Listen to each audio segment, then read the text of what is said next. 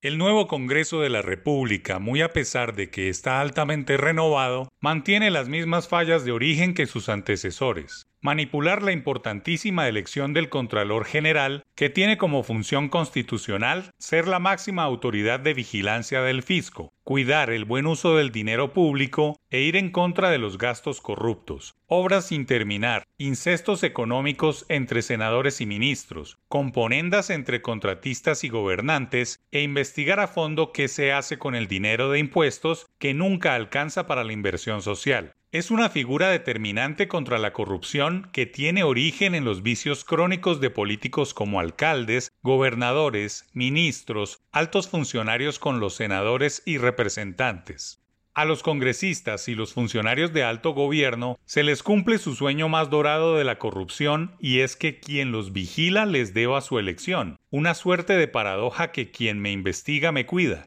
Por eso el ruido de cada cuatro años a la hora de conformar la lista en contra de quienes aspiran a tan importante función pública, que no solo tiene el rol de hacer control previo a las obras estatales, sino que goza de una altísima burocracia que siempre suple con nombres que aportan los mismos vigilados. La Contraloría General de la República saliente ha brillado frente a sus antecesores, manteniendo una distancia prudente con el Congreso y con el Gobierno. Recuperó el prestigio de la entidad de control y vigilancia, avanzó en recuperar los controles antes de cada obra, pero la voracidad política de los nuevos parlamentarios hará que los avances liderados por Carlos Felipe Córdoba se desvanezcan en el tiempo y la entidad, si no se cuida esta elección, vuelva a ser noticia por incompetencia, inoperancia, corrupción e ineficacia de la que siempre fue acusada. Tras una deliberación en el Congreso quedó definida la comisión que estará encargada de entrevistar a los 17 aspirantes al cargo de Contralor General. El día D para la elección quedó definido el 18 de agosto, fecha en la cual se sabrá quién lleve las riendas de la importante entidad. Por fortuna, se abortó la iniciativa non santa del viejo Congreso que buscaba elegir al Contralor para el periodo 2022-2026, es decir, dejar nombrado un cargo clave, que no les correspondía constitucionalmente, en uno de los actos más corruptos, temerarios y ligeros que por fortuna fue frenado. Corregido ese intento de dejar nombrado un contralor de bolsillo, el reto ahora es revisar los nuevos nombres para que la persona por la que se inclina el Congreso sea la